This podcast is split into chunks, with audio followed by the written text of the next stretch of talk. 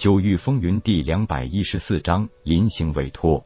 回到金鼎商会住处，云娇妹告诉叶空：“叶弟弟，你还有什么事情，赶紧处理一下。明天一早，我就派人送你搭乘商船赶往金鼎城。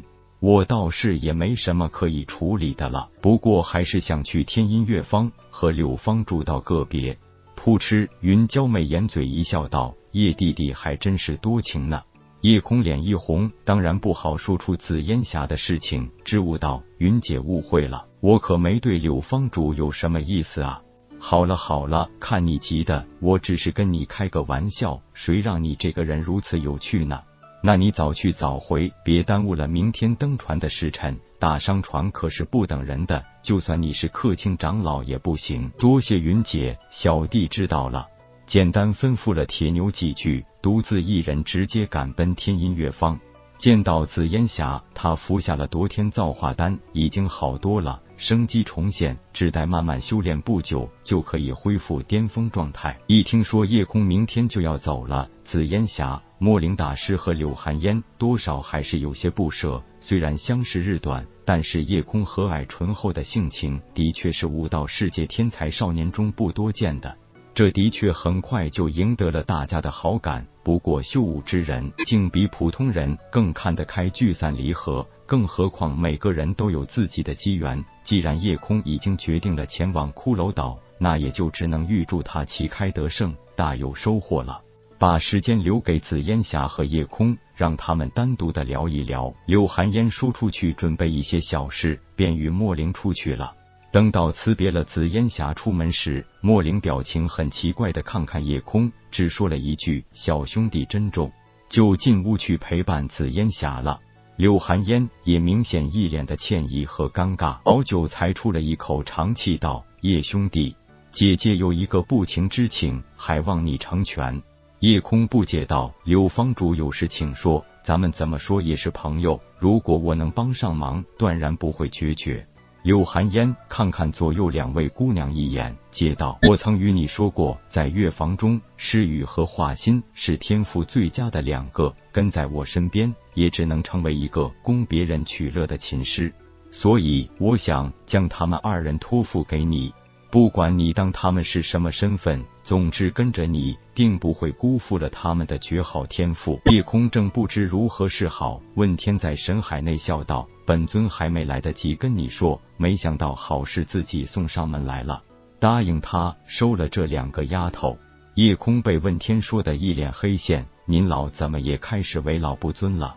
什么跟什么呀？为了人家姑娘，我现在四面楚歌，八方强敌的。自身都难保，又不是豪门公子哥，还要学别人仆人丫鬟一大堆的伺候吗？武道世界里，丫鬟奴婢也好，侍妾也罢，都不是什么大不了的事情。痴琴丫头不也是你的小丫鬟吗？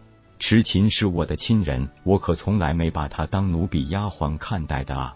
天老别瞎说。问天给了夜空一个我懂的怪异表情，解释道：“实话告诉你。”这两个丫头每一个都不简单，我不是看不出两人的状况。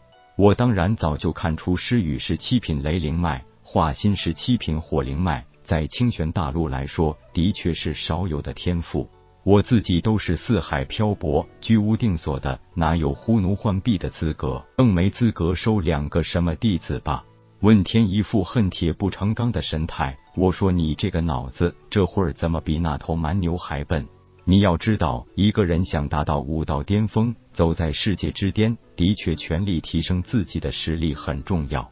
不过你也别忘了，一个好汉三个帮，你未来的路还很长，面对的问题也更多，身边也不能就是蛮牛和那个球做帮手吧？这两个丫头，未来绝对是你的一大助力。而且我告诉你，你如果想把那煤蛋孵化出来，还真得借助他们两个。看着夜空一直不出声，柳寒烟也不知道说什么好。这时诗雨娇声道：“方主，您别难为叶公子了。诗雨知道，我和华心不过是专门取悦别人的卑微之人，根本不配留在叶公子身边的。”幽香抢道：“不会的，叶公子不会嫌弃我们的，是不是？叶公子，你说句话呀！只要您让我们留在你身边，做牛做马，我们都没有怨言的。”他们当然不知道，夜空此刻是因为与问天在深海内进行交流。这时一听诗雨和幽香如此说，赶紧解释道：“我不是嫌弃你们，其实我还不是一个被帝国下了追杀令的逃犯吗？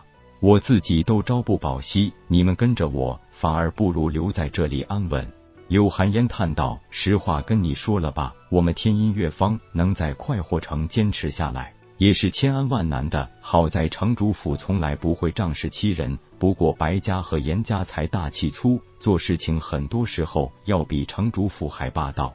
严家的一个老祖不知道怎么听说了诗雨和华心，非要强行收两人为侍妾。快活城的人都知道，那个老棺材瓤子就是一个活脱脱的老混蛋，不知道糟蹋了多少人家的姑娘，就没有哪一个姑娘落在他手里会有好下场的。既然城主府做事还算公道，这事情他们难道不可以管一管？柳寒烟摇摇头道：“这种事情，城主府哪有直接出面的理由？毕竟天音乐坊也属于风月场，名声不好听啊。很多人会以为这里的姑娘能找到豪门世家，那是几辈子修来的福气，又怎么会管这些事呢？”夜空哼了一声道：“世到哪都有这些仗势欺人的家伙。”既然根本惹不起他们严家，如果把诗雨和华心带走了，天音乐坊不是会很麻烦？叶公子走后，我们也会随着子前辈一同离开。子前辈已经答应收我关门弟子，本来也可以带着诗雨和幽香一起走，但是莫前辈和子前辈的意思是，他们两人如果跟着你，未来的发展会更好。三天后，严家就要来接人。就算莫前辈想出面，也不好在快活城内直接与严家发生矛盾，所以我们还是决定离开这里。诗雨面沉如水道：“都是我和华心连累了大家。”见夜空还在犹豫，问天赶紧道：“大丈夫行事干脆利落，别婆婆妈妈的。”本章结束，各位朋友，动动你发财的小手，为倾城点赞、订阅、分享，您的鼓励是我坚持下去的动力。